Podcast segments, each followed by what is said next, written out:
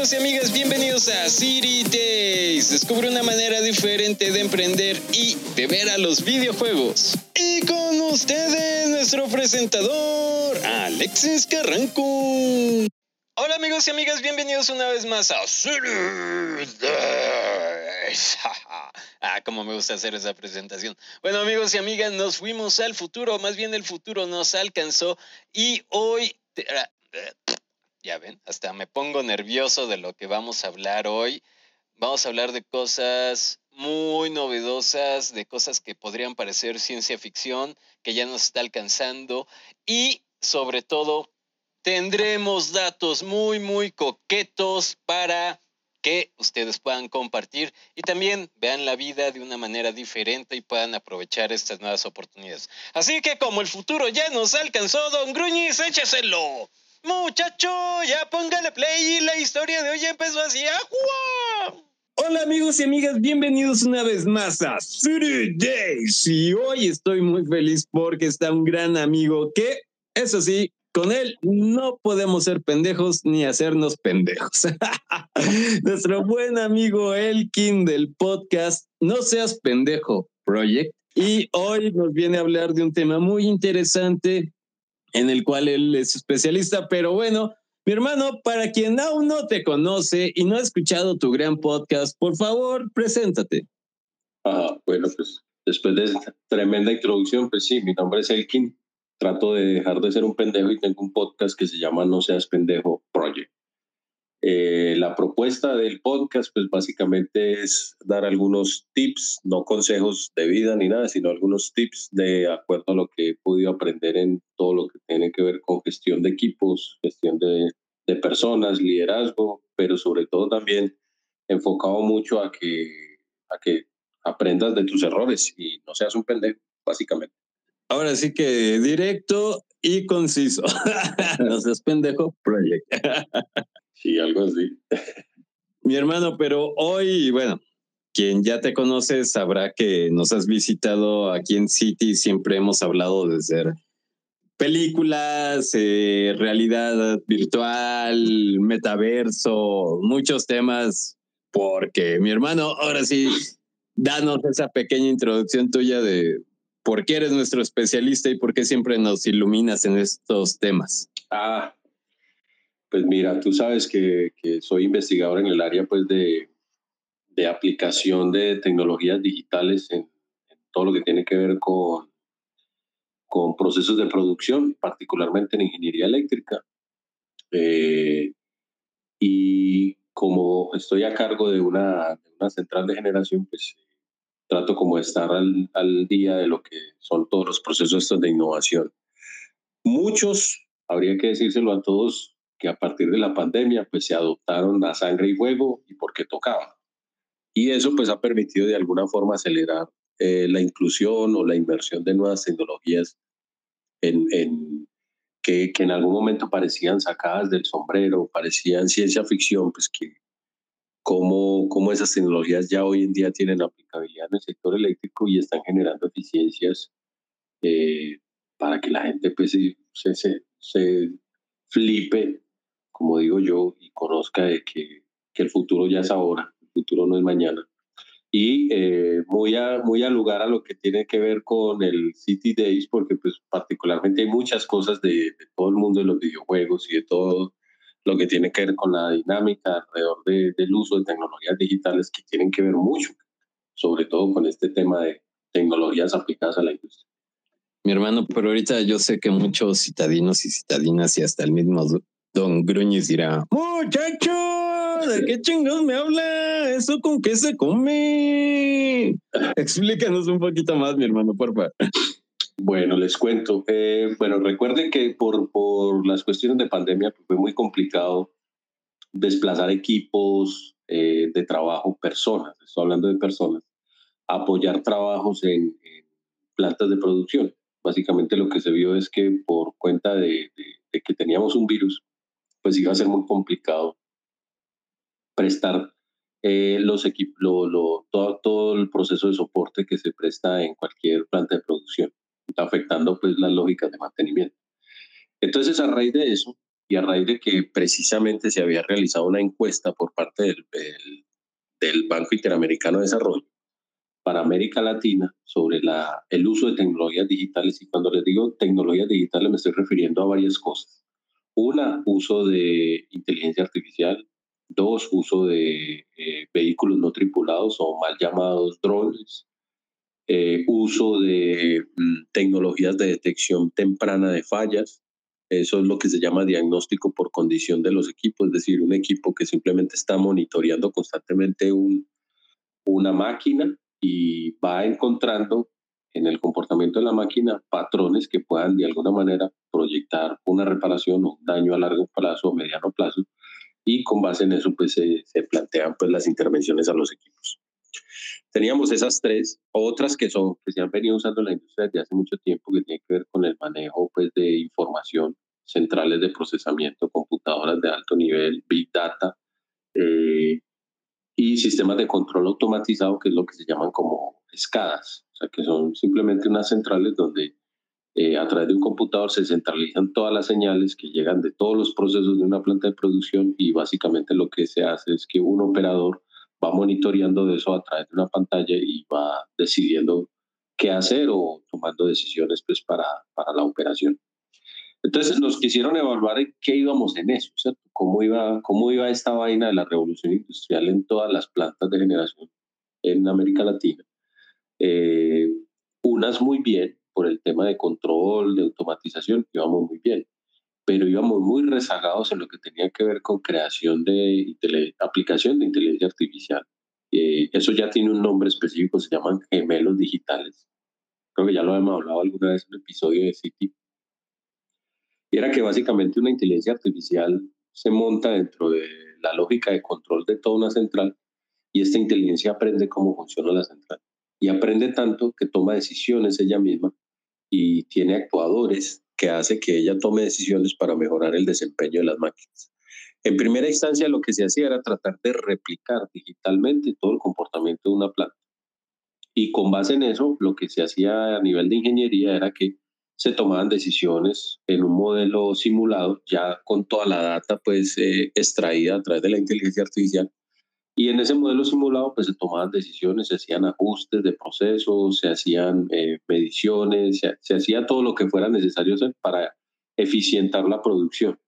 ¿Dónde se implementó este, esta tecnología por primera vez y que está operativa hace alrededor de cinco años? Eh, hay que decirlo que en Alemania, en las plantas de, de, ensamblaje de la Volkswagen, eh, se instaló el primer gemelo digital. Y a partir de ahí, pues obviamente cómo se extrapola eso a, a otro tipo de, procesos productivos, entre esos los procesos de generación. Como yo soy encargado de toda la parte de generación, pues me metí lleno a, aprender eso.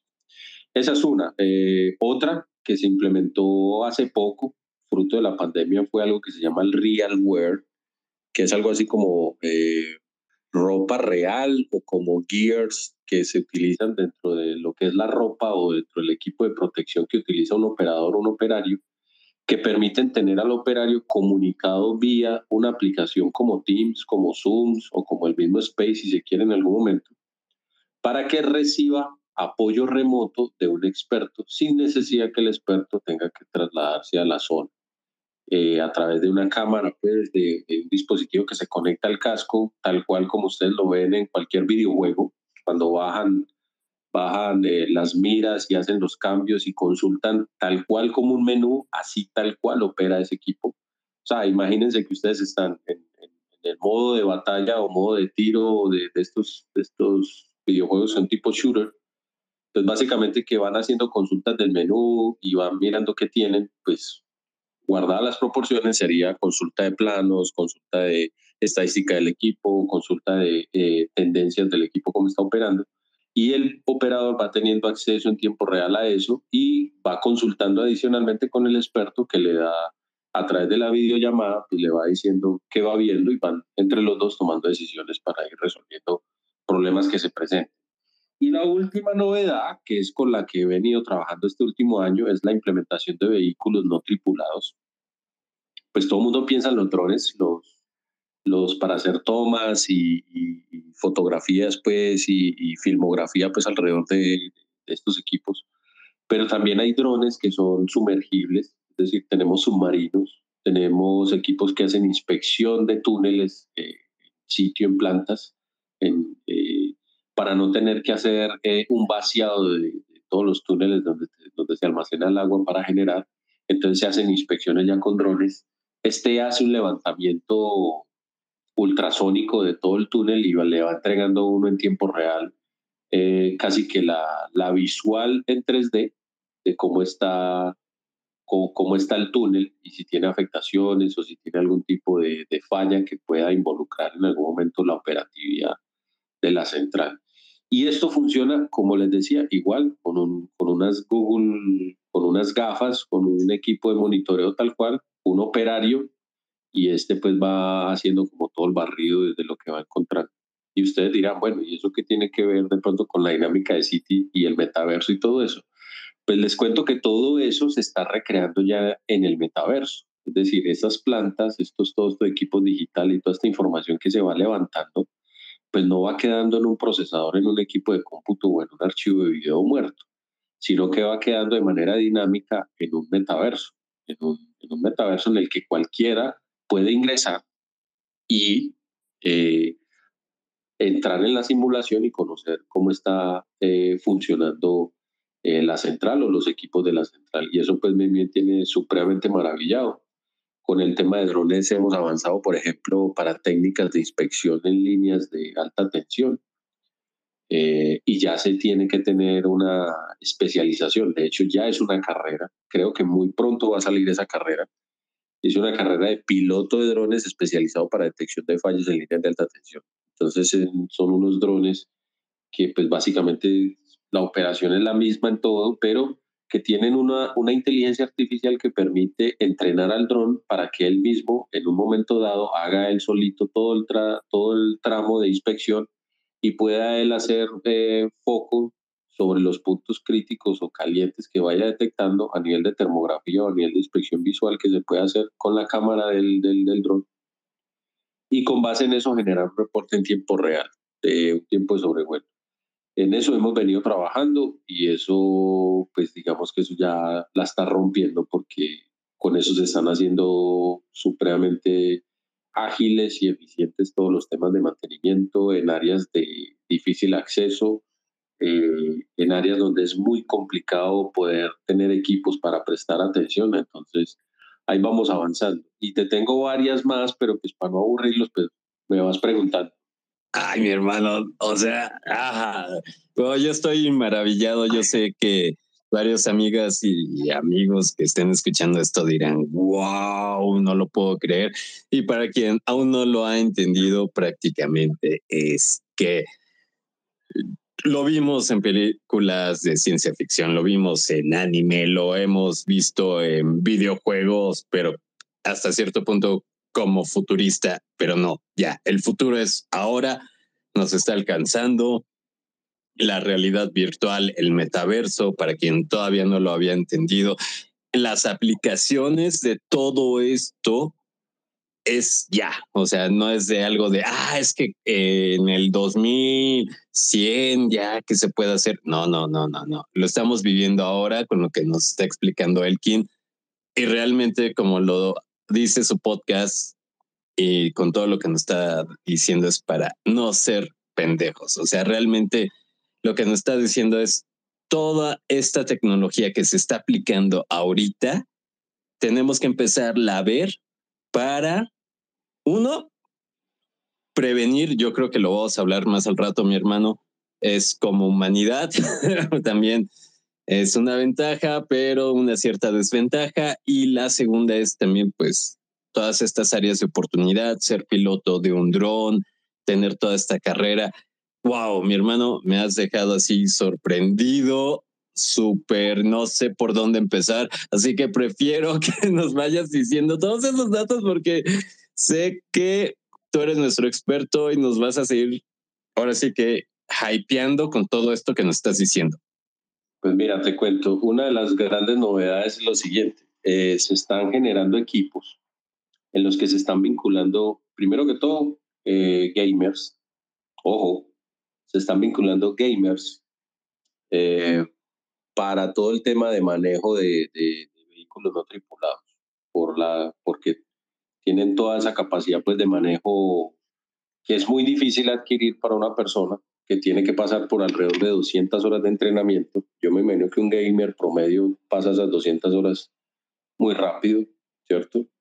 De hecho, por ahí hay varios ejemplos de, de incluso pilotos de Fórmula 3000, creo, que, que llegaron a un piloto de Fórmula 3000 que llegó a ser piloto de Fórmula 3000 porque era el campeón mundial de, de Fórmula 3000, pero en videojuego. Pues ya conocía todas las incidencias del, del, del videojuego y pues como lo llevaron pues a un plano de simulación de, uno de, los, de una de las carreras en tiempo real y el señor fue reclutado y en ese momento hace parte de una de las escuderías pues de, de Fórmula 3000. Entonces ahí les voy contando que que toda esta suerte de, de, posibilidades que se abren en varias líneas son las siguientes. La primera, la creación de universos paralelos a través de metaverso.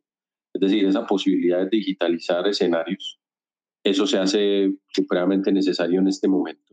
O sea, eh, esa posibilidad de, de, de, tener acceso a los datos en un mundo paralelo eh, supremamente acces accesible pues, desde cualquier plataforma, multiplataforma sobre todo para el tema de operación, eso es una línea de, formación y desarrollo.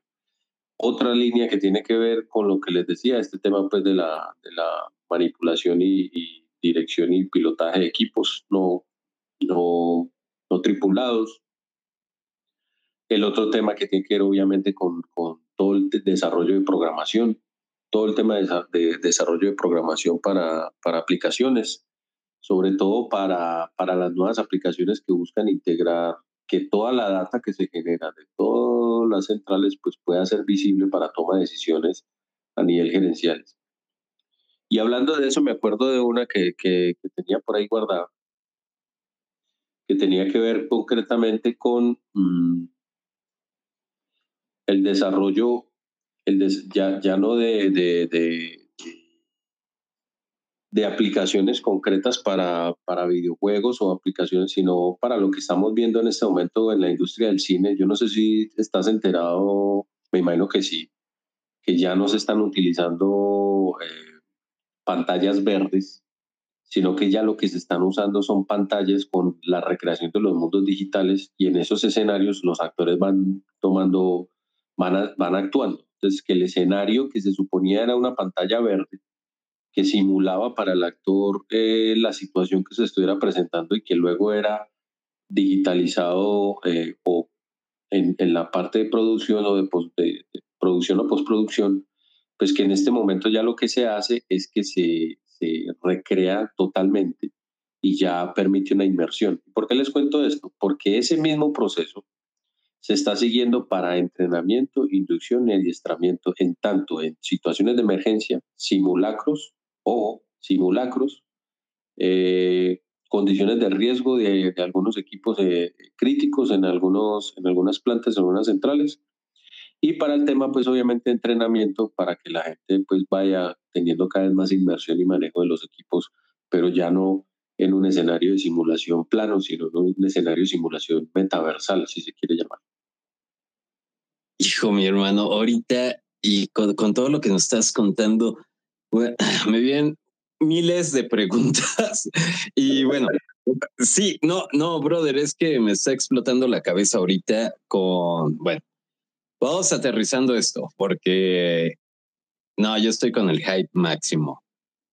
Uno es, ok, va, vámonos primero desde lo más fatalista a después a irnos a lo más optimista, ¿va? Dale. ¿Cómo ven? Ok, vámonos con lo más fatalista. Estaba escuchando, bueno, eh, quien nos oiga después del 2022, espacio-tiempo diferido. Oh, actualmente, pues la humanidad está viviendo una serie de crisis económicas, eh, guerras por ahí, bla, bla, bla. Y el modelo económico está cambiando. ¿Por qué está cambiando este modelo económico? Parte por lo que nos está diciendo Elkin, que el ciudadano común desconocemos y desconocemos toda esta aplicación de tecnología, pero por eso traemos a personas con este bagaje y que están en el frente de batalla como nuestro buen amigo Elkin para que nos explique todo esto y nos ilumine. Entonces, he escuchado varios analistas económicos que han dicho que el modelo económico va a cambiar ya que pues obviamente la tecnología con todo este desarrollo, pues menos humanos se necesitan. Ya no necesitas un humano que se va, ponga en ese túnel, ya no vas a necesitar un humano tanto que, este, que esté ahí con la persona asesorándolo o yendo a la planta, muchas cosas. Así que, Mielkin, ¿tú cómo estás en el, ahora sí que en la primera línea de batalla y cómo estás viendo todo este desarrollo? ¿Cómo ves, pues, este desplazamiento de trabajos por la tecnología? Hay que remontarnos a la historia, porque pues no, no se está inventando la rueda. Cada vez que hay una revolución tecnológica en el mundo, eh, hay, una, hay una eliminación de puestos de trabajo, pero simultáneamente hay una liberación de puestos de trabajo. Es decir, se crean nuevas necesidades de puestos de trabajo. ¿Cuál es, la, cuál, ¿Cuál es el tema fundamental aquí? El tema fundamental es que estas tecnologías que están llegando están enfocadas a atender un tema de eficiencia, ¿cierto? Que, obviamente lo que busca es eh, predecir el futuro, es decir, eh, plantear soluciones a tiempo y no, y no cuando algo vaya a fallar, sino predecir precisamente el comportamiento de un equipo y poder atenderlo de manera anticipada. Pero la segunda es garantizar la seguridad cada vez más de las personas que realizan los trabajos. Y en esa línea, con el tema de, la, de las crisis, eh, eh, pues como las pandemias, pues básicamente deja muy en claro eso. Con esos dos elementos de, de, como de juicio fundamentalmente, me entro pues ya como a responder de lleno la pregunta. Miren, eh, en algún momento se necesitaban puestos de vigilancia y garitas en todas partes, y les voy a hablar pues de la industria militar, que era lo más fácil, pues, lo más fácil de, detectar o de, de eh, eh, evidenciar la evolución. si ustedes se acuerdan cuando habían estos procesos de campamentos o estos procesos de batallones y todo eso, había muchas garitas. Pues, ¿qué pasa cuando se montan cámaras 360 con detección infrarrojo y sensores de movimiento? Pues que se deja de necesitar el vigía y se centraliza toda la, la, atención en un puesto central de cámaras y ahí se tiene todo. Y cada uno de estos equipos pues, toma incluso mejores decisiones que las que puede llegar a tomar el, el vigía que, que esté en el momento, que está dormido, que está caído. Pero la pregunta es, ¿dejó de existir entonces la necesidad de tener ese puesto de trabajo? Sí, ese puesto sí, pero se hace, se hace necesario entonces una persona que, que plantee dónde iría mejor eh, las cámaras para que presten una mejor, una mejor atención, presten un mejor servicio, desempeñe, se desempeñen mejor. Entonces, ¿qué pasa? Que se generan otras líneas de desarrollo que pueden generar líneas de empleo a su vez para precisamente mejorar eso. Entonces, como lo decía en algún momento Freddy, Freddy Vega, de, el CEO de, de Platzi, decía, no es que los trabajos, los trabajos como los conocemos van a desaparecer.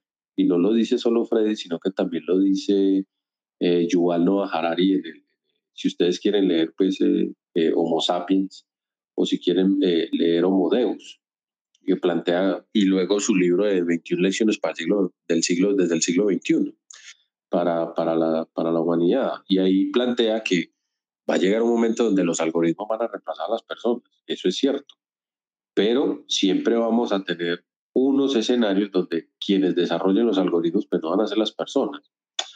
Eh, ahí puede venir alguien a decirme que como yo puedo parecer un utópico tecnócrata, tecnócrata utópico, es decir, que la tecnología per se nos va a salvar, pues que va a llegar un momento donde la misma tecnología pues va a crear tecnología para sí.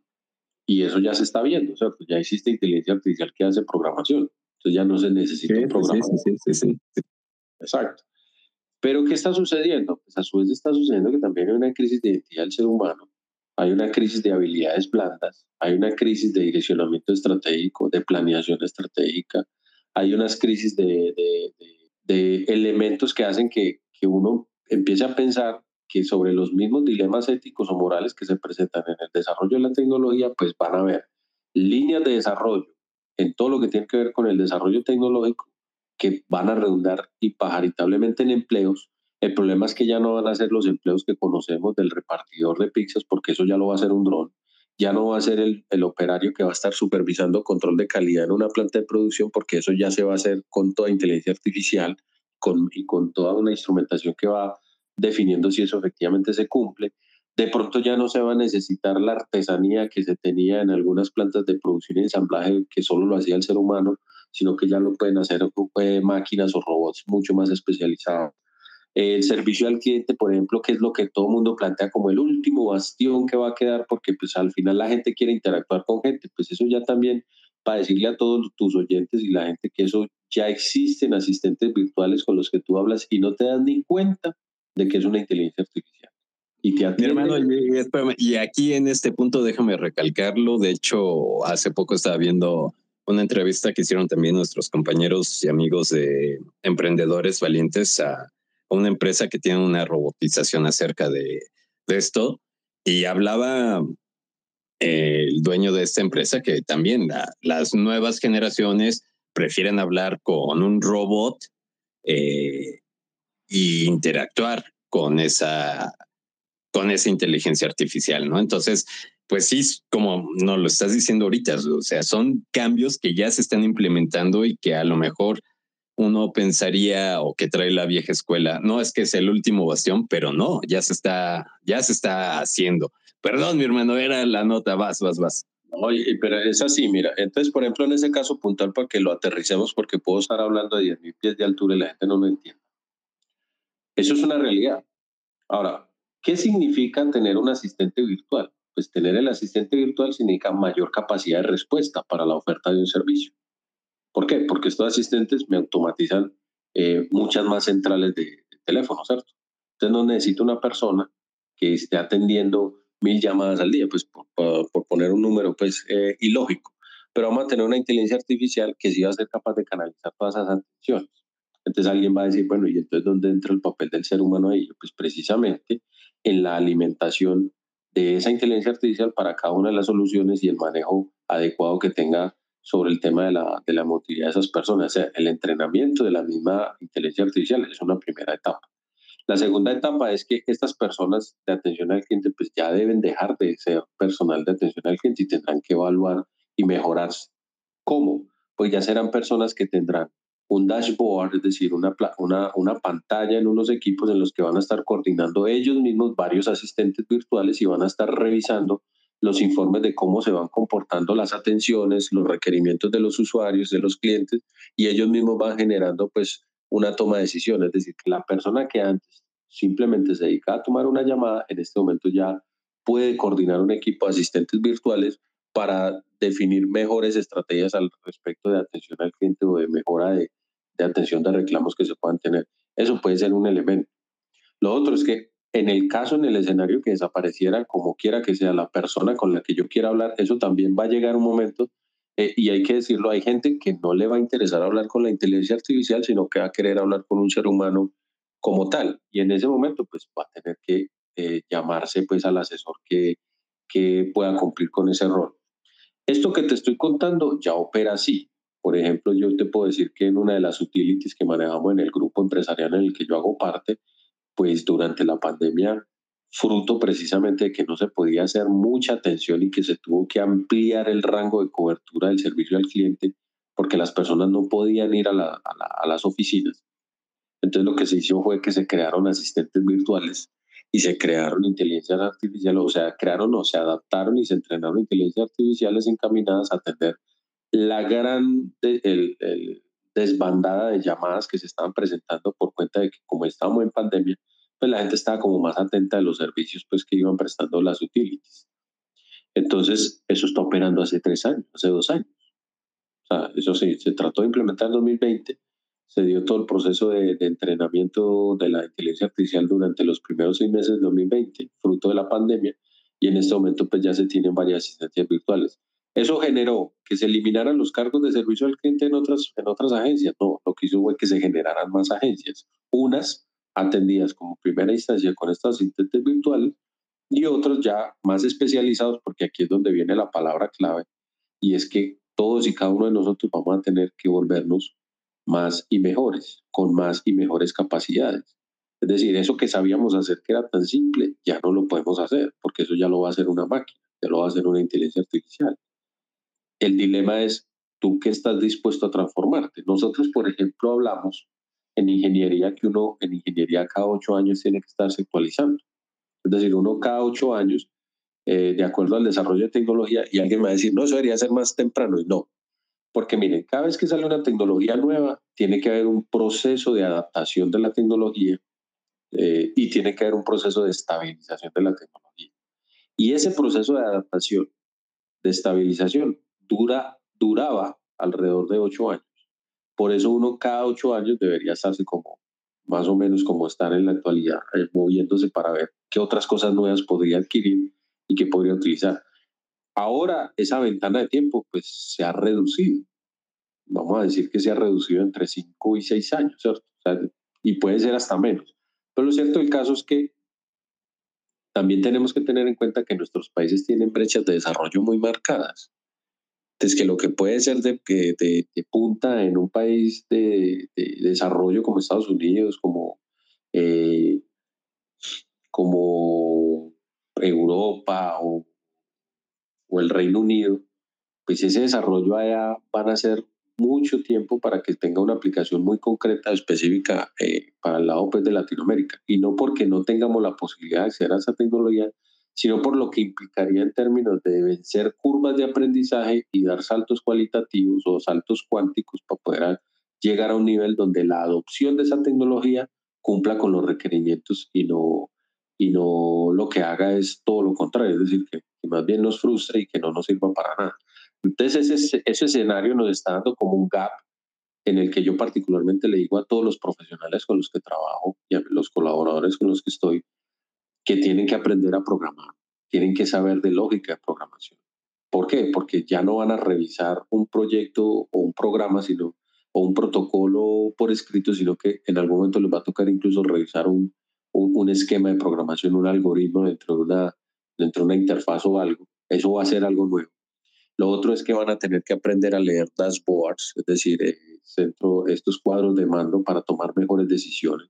Van a tener que saber de finanzas, es decir, ya es una obligación, es una competencia básica saber de finanzas, pero no solo saber de finanzas, sino saber de todo el marco tributario y todo lo que tiene que ver con el desarrollo de finanzas en proyectos. Toda la parte de gerencia de proyectos también es una línea de desarrollo muy brutal que hay, ¿cierto? Cómo manejar equipos, la gestión efectiva de, de los proyectos, tecnologías ágiles para el desarrollo de proyectos, que básicamente vienen de dónde? Del mundo de la tecnología, ¿cierto? O sea, eh, para poder hacer desarrollos cada vez con más, más rapidez. Entonces, como para cerrar un poquito y no extenderme más, eh, lo que nos está planteando es que tenemos que ser mucho más eh, locos, creativos, si se quieren. Multidisciplinarios. Multidisciplinarios. y cualquier cosa es válida. O sea, hace unos años era impensable tener un narrador de eSports pues ya existe un narrador de eSports, ¿cierto? ¿Y para qué le puede servir eso de pronto a la industria? Pues eso le puede servir a la industria porque eso puede servir para que el día de mañana se hagan procesos de inducción entrenamiento. Eh, ¿Para qué le puede servir eh, a, una, a, una, empresa eh, todas estas tecnologías de desarrollo multiverso? Vuelvo y les explico. Para recrear en un escenario de simulación virtual condiciones reales que puedan presentarse y tomar mejores decisiones en emergencias, en simulacros de emergencia, en fallos en equipos, eh, en general, o no solo eso, como con miras a mirar la historia, sino también como proyectar el futuro, es decir, cómo puede ir mejorando algo y cómo yo puedo, a través de la data que tengo, proyectar en esos escenarios metaversales o en el metaverso para generar incluso algo que se llama eh, eh, esto se, es uno de los focos estratégicos incluso en el grupo empresarial en el que hago parte yo y se llama eh, una evolución cultural. las evoluciones culturales implican también la adopción de tecnología. Entonces la tecnología nos está llevando a tener eh, unas discusiones de todo tipo. Una como la que nos está planteando Alex en la pregunta es el tema laboral, pero también nos lleva a otras discusiones, ¿cierto? En el tema de dilemas morales, dilemas éticos, eh, en el cómo hacer que la gente eh, sea mucho más íntegra en el desarrollo de su trabajo, de sus funciones, cómo engañar menos a, a sus, a, sus, a sus empleadores, por decirlo de alguna forma, eh, cómo pueden crecer más, ¿cierto? Cómo pueden desarrollarse, cómo van a ser necesarios los cambios de perfiles. Yo, por ejemplo, y se los digo de manera jocosa a mi equipo, yo soy un dinosaurio. O sea, yo puedo estar leyendo en qué está el mundo, pero yo soy un dinosaurio porque a mí me formaron con una, con una escuela que, que ya no es la escuela de ingeniería que se necesita en el siglo XXI y, y mucho menos ahorita después de todo lo que ha sucedido post pandemia. Entonces, eh, todos tenemos que irnos actualizando. Eh, no es, no es, no es, no es eh, algo que va a llegar mañana, es algo que ya llegó, ya está aquí y es algo con lo que tenemos que ver cómo funciona para nosotros. Es así. Uy, mi hermano, sí, justamente estaba pensando en el título de este episodio y es El futuro es ahora, ¿no? El futuro ya nos alcanzó. Y de aquí me voy a, no, de todo lo que nos has dicho, creo que, bueno, bueno, aterrizando ideas, ¿no? Uno, ya, don Gruñez me está diciendo, muchacho, pero yo no soy ingeniero, entonces yo qué chingados hago. Y de ahí me voy, es que sí, pues varios amigos y amigas, hasta yo, yo no soy ingeniero, pero dices, ok, ¿sabes qué? Para mi empresa, mi emprendimiento, para donde estoy trabajando, una palabra clave que nos dijiste es habilidades blandas, el desarrollo de habilidades blandas. Que eso es algo que también, ok, no somos ingenieros, no sabemos de programación, aunque yo creo que también tenemos que aprender lo básico de programación, finanzas es de cajón, pero sí, empezar a desarrollar nuestras habilidades blandas, ¿no? Porque eso, a partir de ahí, pues bueno, ya nos empezamos a esta evolución cultural también, porque estas nuevas tecnologías va a ser que o están haciendo que nos comuniquemos, que sociabilicemos con las personas de otra manera. Entonces, tenemos que empezar a desarrollar más skills, más habilidades que nos permitan tanto manejo de personal, liderazgo, eh, trabajar en grupo, en equipo de manera remota. Uy, mi hermano, ¿cómo ves esto? Pues mira, una de las, una, una de las cosas que, que, que, yo tengo en agenda siempre, eh, y esto lo hablo pues desde mi experiencia, es que básicamente el tema de, de de generar habilidades blandas eh, se fundamenta en dos cosas. Una, en la animadversión al cambio. Una persona debe tener la capacidad de adaptación y flexibilizar todo lo que esté en su poder para poder eh, que las transformaciones no le generen crisis, porque eso es complejo. Y en las organizaciones se ve, en las organizaciones se ve equipos donde hay personas que con toda la expertise y el conocimiento que puedan llegar a tener en el desarrollo de un proceso, en el momento en el cual se implementa un cambio, por mínimo que sea, en ese mismo proceso generan una resistencia al cambio muy brutal. Entonces, el desarrollo de las habilidades blandas en esa línea le permite, pues, primero que todo, lo que se llama inteligencia emocional. Es decir, cómo detectar efectivamente si algo no le va, le va a generar algún tipo de crisis y cómo poder manejarla cómo resolver ese conflicto que se le pueda presentar. Lo otro es cómo puede hacer negociaciones, cómo puede hacer algo que se llaman conciliaciones, renuncias, ¿cierto? Cómo uno puede renunciar a ciertas cosas. Lo otro es cómo hacer que los demás eh, trabajen con uno, ya no para uno, sino con uno. ¿Cierto? Sobre todo los emprendedores, cuando están buscando equipos de trabajo, lo que están buscando es gente que trabaje con ellos, ¿cierto?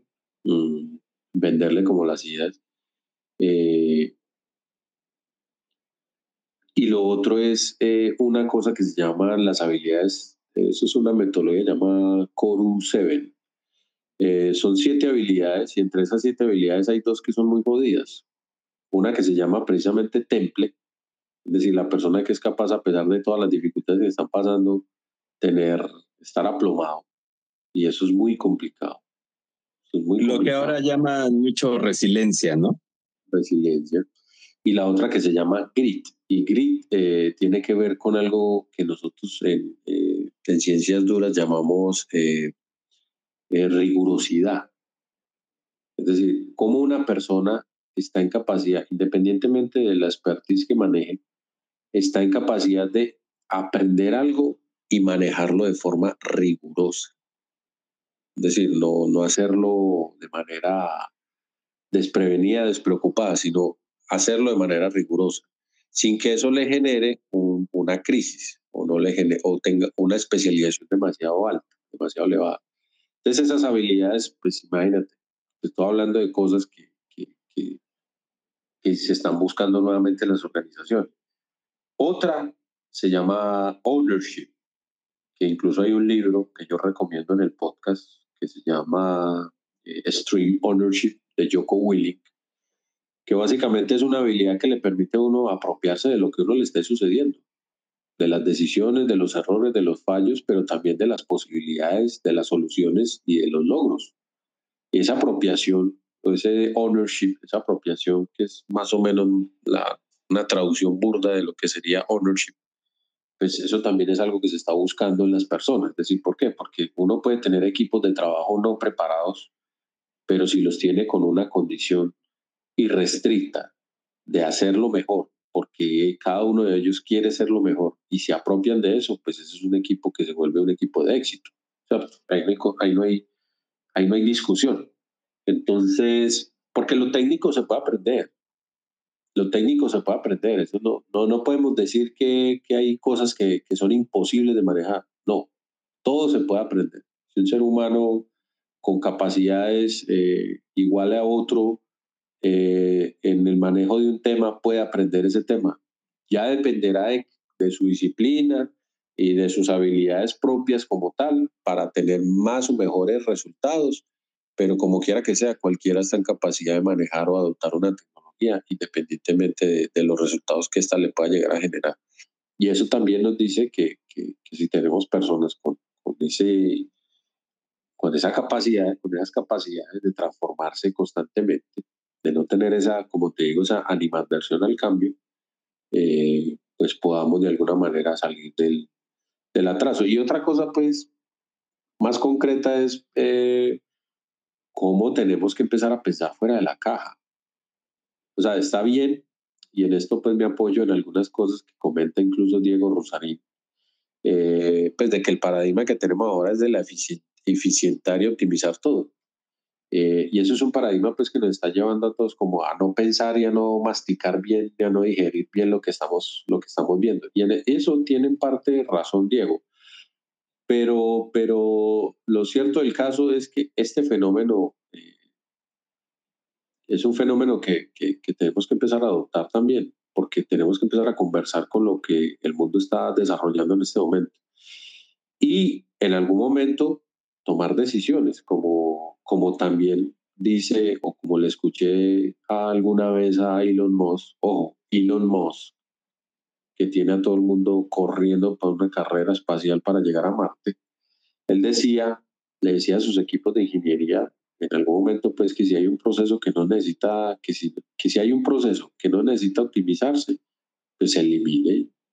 O sea, que hay cosas que uno no necesariamente tiene que estar martillando constantemente, sino que simplemente las cambia. Y entonces extrapolemos eso a la vida, al desarrollo profesional o al desarrollo laboral. Si uno definitivamente hay algo que no le da, pues tiene que tomar una decisión de qué lo llena y, y tomar y hacer cambios de rumbo en ese sentido.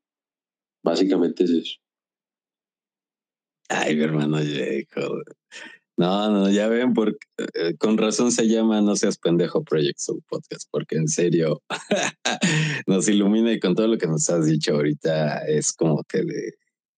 Yo sé que ahorita no solamente yo, sino varios amigos y amigas estarán reflexionando. Si tienen que regresarle, regresenle para escuchar lo que nos acaba de decir y que otra vez esta reflexión, porque sí, sí, sí, lo que nos acabas de decir es, es muy fuerte, mi hermano. Hay que tener mucha adaptabilidad es algo que el salirnos de la caja, del pensar nuevas ideas, aquí en City también hicimos algún episodio sobre creatividad, sobre el plantearnos sí, sí, ir más allá de las cosas. Y bueno, para cambiarle un poquito de sabor a este tono, como dirías, darle un volantazo. Sí, sí, sí, sí, sí. Y desapendejarnos un ratito de toda esta introspección. Yo creo que muchos ahorita hemos de estar haciendo esta introspección. Es, ok, para quien no sabe, pues yo, a nuestro buen amigo Elkin le estuve diciendo, no, los eSports, los videojuegos, bla, bla, bla. Y nos hemos habla, aventado, les digo, varios episodios hablando sobre de videojuegos, sobre esta aplicación de tecnología. Se los recomiendo mucho que los escuchen. Mi hermano, acabas de descubrir como el panorama de los eSports, como esta nueva industria que se está generando, no solamente en la, en la gran industria de los videojuegos, ¿no? sino esta industria que relativamente tiene poco. Todo este conocimiento que tienes, ¿cómo lo ves aplicado? ¿Cómo, ¿Cuál es tu opinión de los eSports? Cuéntanos un poquito más. Eh, alguna vez les decía que, por ejemplo, eh, la, la Fórmula 1. La Fórmula 1 es el laboratorio donde todas las escuderías y todas las empresas de desarrollo tecnológico y desarrollo automovilístico eh, em, montan todas sus aplicaciones nuevas, quieren ver cómo operan. Y para eso son las carreras. Las carreras son básicamente la Fórmula 1 y todos los circuitos son, son una manera de poner a prueba sistemas que, que se esperan poner a la venta en algún momento por parte de una empresa de, de, automóviles. Extrapolando esa situación que es tan real y que ha generado todos los desarrollos a nivel de, de, tecnología automotriz, como ustedes no tienen ni idea, ¿cierto? Extrapolando eso al tema de los eSports, pues uno llega y dice, bueno, los eSports se convierten en este momento en el escenario que donde probablemente muchas tecnologías, y estamos hablando ya de videojuegos, de gente que está desarrollando mundos, multiversos, eh, mundos paralelos, eh, mecánicas de juego distintas, toda la parte de marketing, toda la parte de desarrollo de entretenimiento, todo lo que tiene que ver con el, la conformación de equipos, la administración de, ese mundo tan grande que son los esports. Eh, yo lo veo como un escenario donde se pueden simular cualquier cantidad de tecnologías para desarrollar cualquier cantidad de, aplicaciones. Entonces, si nosotros pensamos en videojuegos, eh, para ponerle ejemplo, los de tipo shooter, pues esos videojuegos básicamente, si no es que ya lo hacen, eh, para ponerte en contexto, yo no sé si alguno de ustedes ha leído el libro Startup Nation. Startup Nation ese libro muestra cómo arrancaron en algún momento eh, el ejército israelí a utilizar tecnología de detección para, para acabar con tanques eh, cuando estaban ellos pues siendo atacados o blindados. Eso fue hace mucho rato. Y resulta que cuando uno mira un videojuego hoy en día, es básicamente esa tecnología. Es exactamente esa tecnología. Entonces uno lo mira en términos de los shooters y de las miras y todo eso. Entonces imagínate si no puede llegar a ser eso un laboratorio para poner a prueba muchas de, esa tecnología y que tenga una repercusión como las que tiene el automovilismo a nivel mundial. Te estoy hablando a nivel mundial. Eh, ¿Cómo puede eso en algún momento eh, ayudar a chicos con déficit de atención y generar eh, que los procesos educativos eh, que algunas veces están solo mediados por, por la parte humana, digamos que cada vez sean más intuitivos y más inmersivos, como lo son los, los juegos RPG, ¿cierto? O como son los juegos eh, de aventura que podemos encontrar, en los cuales uno tiene que comprender la lógica del juego, entender el mundo en el que está operando, entender cuáles son las dinámicas de, de, de ese, de, ese, de ese lenguaje que subyace a, esos, a ese videojuego, y a partir de ahí eh, tomar decisiones. Ahora, imagínense extrapolar eso para cualquier campo de escenario de, toma de decisiones. que de hecho ya los hay. Eh, no en balde está una película como El juego de Elder, no sé si la vieron, primero que eso todos la vieron haber visto, donde entrenan a unos chicos y no a, no a personas adultas, sino a chicos, pelados jóvenes, para que tuvieran, para que fueran comandantes de, de, de, de naves en el proceso de una guerra con una raza alienígena y al final como resulta que no estaban jugando, sino que estaban tomando decisiones eh, en la misma guerra como tal. Y, y, entonces uno podría pensar que eso también puede funcionar para, para, para desarrollar muchas habilidades en la gente, para desarrollar procesos educativos, para mejorar esto que estamos hablando de ponernos al día con las brechas digitales, si se quiere. Entonces, eso lo veo yo desde, pues, como siempre me estás preguntando como desde la parte técnica, eso es lo que yo veo. A nivel económico, pues ni hablar. Yo me he quedado sorprendido de lo que puede suceder ahí a nivel espectáculo, show business. Eh, eso puede, eso, eso, como ya bien lo saben ustedes, eso mueve más dinero que cualquier cosa. Eh, y a mí lo que realmente me, me entusiasma de eso es que hay posibilidades en, muchas, en muchas líneas. Entonces, por ejemplo, está el tema de los coach, el tema de alguien que lee el videojuego y puede tomar decisiones y puede dar instrucciones a otros para que tomen eh, eh, las mejores decisiones en cuanto al videojuego. Yo recuerdo muy bien jugar Resident Evil al lado de un compañero de la universidad, cuando eso apenas salía en PlayStation, en PlayStation 1, me acuerdo muy bien, creo que era PlayStation 1, no, la, no era la 2, sino la 1 y estábamos jugando Resident Evil y yo me dedicaba a atender toda la lógica del juego mientras él era el que pilotaba pues el, el, avatar. Y, y, así era que jugábamos. Y alguien puede decir, no, pero es que no tiene sentido jugar de esa manera porque, porque tú no estás jugando. Yo no, yo estoy jugando, lo que pasa es que no estoy pilotando el avatar. Yo estoy navegando en el videojuego.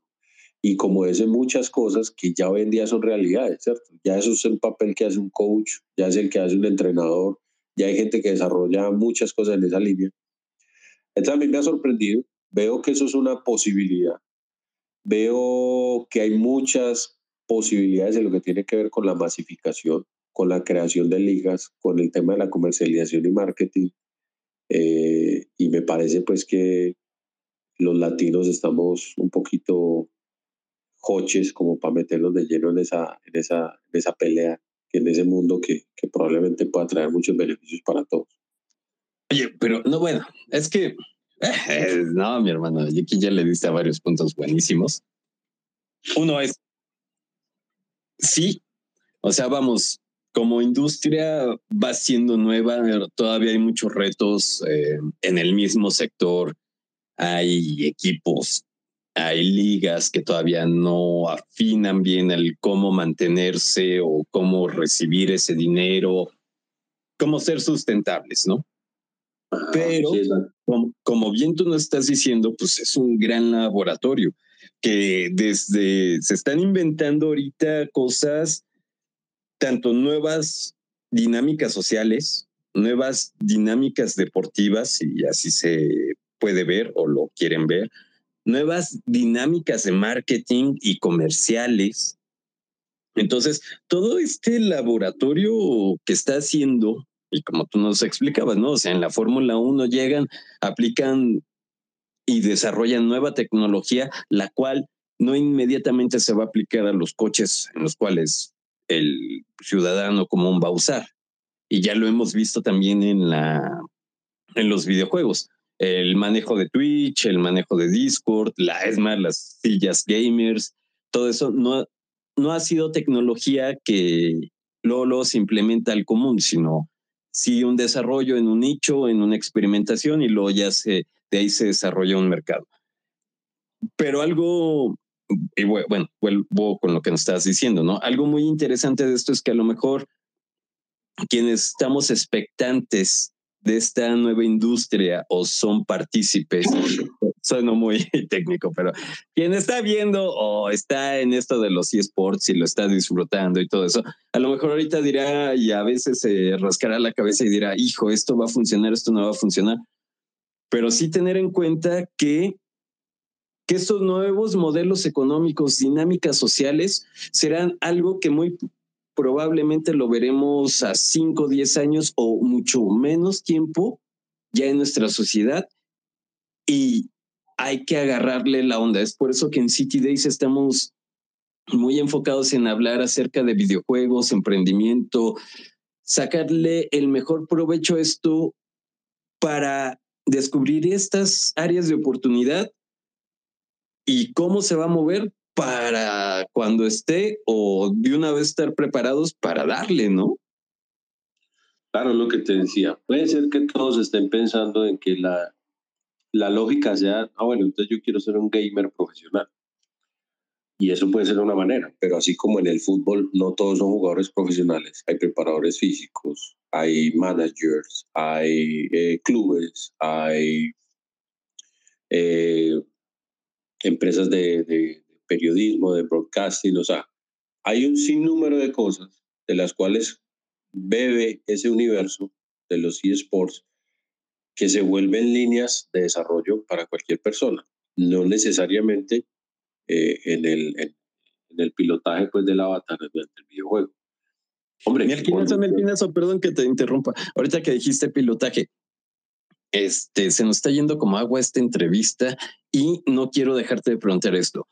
Tú en tu experiencia, hace rato nos comentabas drones que se está buscando perfil de gamers porque, por decirlo así, tienen más horas de vuelo este, o de práctica. ¿Tú cómo estás viendo esto? ¿De dónde lo retomas para que los amigos y amigas digan, ah, ok, bueno, a ver, este, a lo mejor mi experiencia como gamer se puede aplicar en ciertas áreas? Este, ¿Cómo lo has visto esto? Pues mira, eso es muy loco. Te lo voy a plantear, eso es muy loco. Yo tengo radio de, yo tengo radio de acción en Panamá, pero, pero veo lo que está sucediendo en Colombia, Chile, Panamá, Guatemala y México. Eso es como lo que puedo estar viendo. ¿Qué hemos visto nosotros? Eh, una persona que ya tiene las habilidades motrices, la combinación de mano, mente, pues y ojo, es una persona que cuando, cuando uno puede en algún momento eh, necesitar algún tipo de maniobras, pues gente que lo puede hacer mucho más rápido que una persona que normalmente no lo no necesita el adiestramiento. Como te decía, son entre 60 horas y 200 horas de pilotaje. Entonces yo le digo a todos los amigos gamers de City Days o a los que tienen habilidades gamer que miren si pueden certificarse como piloto de, de dron. Pueden tomar un curso y tener su licencia de, de, de dron. Y eso en algún momento, en algún momento, si no es que ya, se va a convertir en una necesidad para muchas empresas, porque va a ser mucho más complejo entrenar a una persona internamente sobre el manejo de estos equipos que traer una persona que ya tiene el conocimiento, la expertise y el background, que simplemente tienes que darle dos o tres eh, procesos de inducción pequeños, cortos, para que pues, cumpla con lo que se necesita técnicamente, pero que ya tiene todo eso otro supremamente adelantado. Sí, pues sí, pues es que ya, ya se lleva ahí, este, y de hecho, hablando con amigos psicólogos y quien ha estudiado también el, la influencia de los videojuegos cuadrillas en el cerebro, Sí, como tres, sí, sí, sí, sí, sí. Perdón. Eh, sí, entonces eh, eh, dependemos como de, esa expertise, de esa validez, de esa validación de, que se da. Eso, eso ya tiene, eso yo creo, no estoy tan seguro de que sea así hoy en día, pero yo creo que en algún punto, en algún momento, esto que se vuelven competencias técnicas, pues en algún momento se va a necesitar un técnico eh, en manejo de drones. Ah, como una carrera, como una vaina así interesante. Porque no solo es el pilotaje, sino que en algún momento va a ser el manejo del software, eh, definición de rutas, todo el establecimiento pues, de rutinas de vuelo que se tienen en, en las capacitaciones como tal. Pero si tú ya tienes avanzado todo lo otro que es en teoría lo más complejo, ¿cierto? Eh, que son las horas de vuelo. Básicamente tú ya, ya vas picando por delante respecto a mucha gente. Sí, no, no, y además algo que tienen los videojuegos es que te permite elegir, bueno, no todos, pero en su mayoría, qué ruta puedes usar, este, ese desarrollo de inteligencia acerca de elegir opciones. Entonces, ah, de que el futuro está ahí, de que los videojuegos también van a formar parte importante de esto, pues yo creo que... La, lúdica, por ejemplo, de los sistemas de... la, la, lúdica de los sistemas de, de control, la automatización en muchas de las centrales, son lógicas de lógica de juegos. Si A o B tal cosa, entonces hago tal, y entonces eh, para mucha gente que ya tiene una relación, un, relacionamiento como con con ese tipo de, de instrucciones, cogen este tipo de, de, procesos de inducción del, del, manejo de estos equipos y los hacen supremamente Es mucho más fácil para una persona que ya tiene esas estructuras mentales creadas que para una persona que arranca desde cero. Sí, sí, sí, mi hermano. Brother, se nos fue como agua esa entrevista. Mi buen Elkin, para quien quiere dejar de ser pendejo y reflexione acerca de la vida, de la modernidad, de la tecnología y escuche todos tus conocimientos. Bueno, cuéntanos parte de lo que van, dónde te pueden escuchar, qué van a escuchar los tríos del viernes, este, tu podcast. Cuéntanos un poquito y dónde te pueden escuchar, porfa. Bueno, eh, los que quieran escucharme, pues simplemente buscan No Seas Pendejo Project en Spotify, en, iTunes, en Amazon, en, en, Google Podcast, donde quieran, la plataforma que tengan, eh, me van a escuchar, pues van a escuchar. Eh, estamos pendientes de lanzar la nueva temporada en este mes, precisamente en octubre, la nueva temporada en la que traemos varias cosas precisamente alrededor de los eSports y desarrollo tecnológicos, que fue algo que estuve investigando durante tiempito como para traer esas entrevistas. Y básicamente también me consiguen en Twitter, como no seas, eh, ese es no seas pendejo. Básicamente así me encuentran, arroba no seas pendejo. Y eh, el que quiera conocer un poquito más o quiera tener una relación o que quiera saber de qué va este cuento de no ser pendejo, pues yo tengo una lista de distribución que se llama el trío del viernes, a las que ustedes pueden ingresar simplemente a la dirección www.noseaspendejo.info. Pues repito, www.noseaspendejo.info y ahí encuentras eh, listado de episodios, pero adicionalmente puedes suscribirte a la lista de el trío del viernes, que es una lista que, yo cada viernes te voy a estar enviando en el que te voy contando cosas que voy mirando, voy leyendo o voy escuchando durante la semana en este proceso de experimentar y de tratar de dejar de ser un pendejo. Y ahí hay cositas varias. Ahí recomendamos podcast, recomendamos eh, canciones, listas de distribución, recomendamos películas, recomendamos libros, recomendamos documentales, en fin, cualquier cosa que nos ayude un poquito a salir de la pendejada. Realmente les recomiendo el trío del viernes, escuchar el podcast del buen Elkin, porque también nos va contando sus aventuras, sus viajes. Nuestro buen amigo Elkin, como dijo, él está en Panamá, pero él es de Colombia, hace viajes, anda. Es todo un hombre de aventuras, en serio, amigos y amigas. Tienen que conocer el trabajo de este gran amigo de City. Y mi hermano, aparte de todo lo que nos dejaste de reflexión y de cosas que yo creo que ahorita muchos amigos y amigas vamos a estar reflexionando.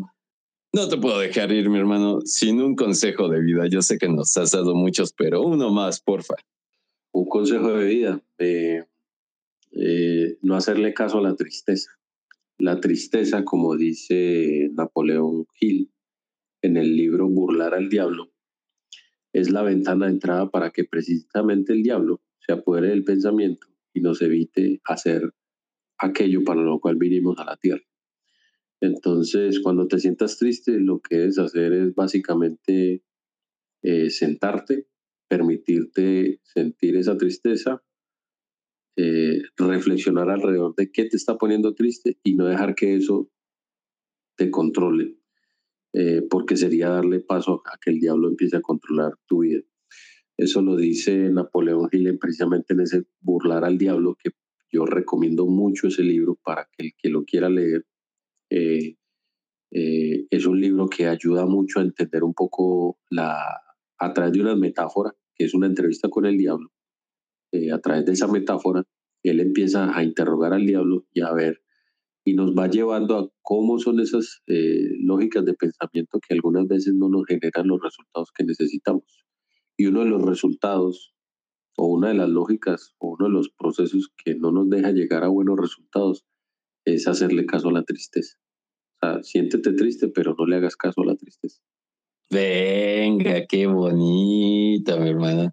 Y bueno, ya se me andaba olvidando, saben que tengo memoria de teflón. Para quien tiene memoria de teflón, como yo, es decir, que nada se nos pega. En la descripción de este episodio van a encontrar todos los enlaces para el trío del viernes, para que conozcan más del trabajo de nuestro buen amigo Elkin. Y mi hermano, en serio, muchas gracias por visitar City, por siempre brindarnos tantos conocimientos que nos dejan pensando, reflexionando. Neta, de corazón, te mando un abrazote, mi hermano. Hombre, gracias, Alex, por mantenerme invitado. Yo, como siempre, feliz de estar en City. Eh, ya nos conocemos hace tres años, ya, ya vamos para tres años, mira tú, en esta aventura de podcast. Eh, y no, yo te dije que estaba buscando cositas como nuevas para traerte, pero cosas ya no como, como, que, como que pensaba que no se habían hecho, sino cosas que ya realmente se han aplicado y, ejemplos hay muchos. Entonces yo sabía que te iba a encantar esto que te iba a contar hoy y decirles que eso ya está operativo. O sea, eso ya no es mentira, yo ya los vi operando, vi los resultados, vi cómo funciona eso y créanme que, que uno se siente que está, que, que el mundo va para adelante, va, para adelante y que no, no tenemos por qué desanimarnos. Hay que llenarnos de optimismo, de ganas, de fuerza, de conocimiento, eso sí, aprovechar estos espacios de crecimiento como es el, podcast de, de, Alexis. Él a través de su podcast hace toda una estrategia de divulgación para crecimiento en una línea muy interesante en tema de emprendimiento y todo el tema de esports, que yo invito pues a todo el mundo a que lo siga escuchando. Y eh, nada, yo como siempre feliz de, volver cuando me invites. Mi hermano, ya sabes que esta es tu casa y muchas gracias. Abrazote. Bye, bye, cuídate mucho. Si te gustó el episodio, ayúdanos a llegar más lejos y seguir creciendo con tu suscripción y tu like. ¡Al fin y es gratis! ¡Órale! ¡Póngale clic!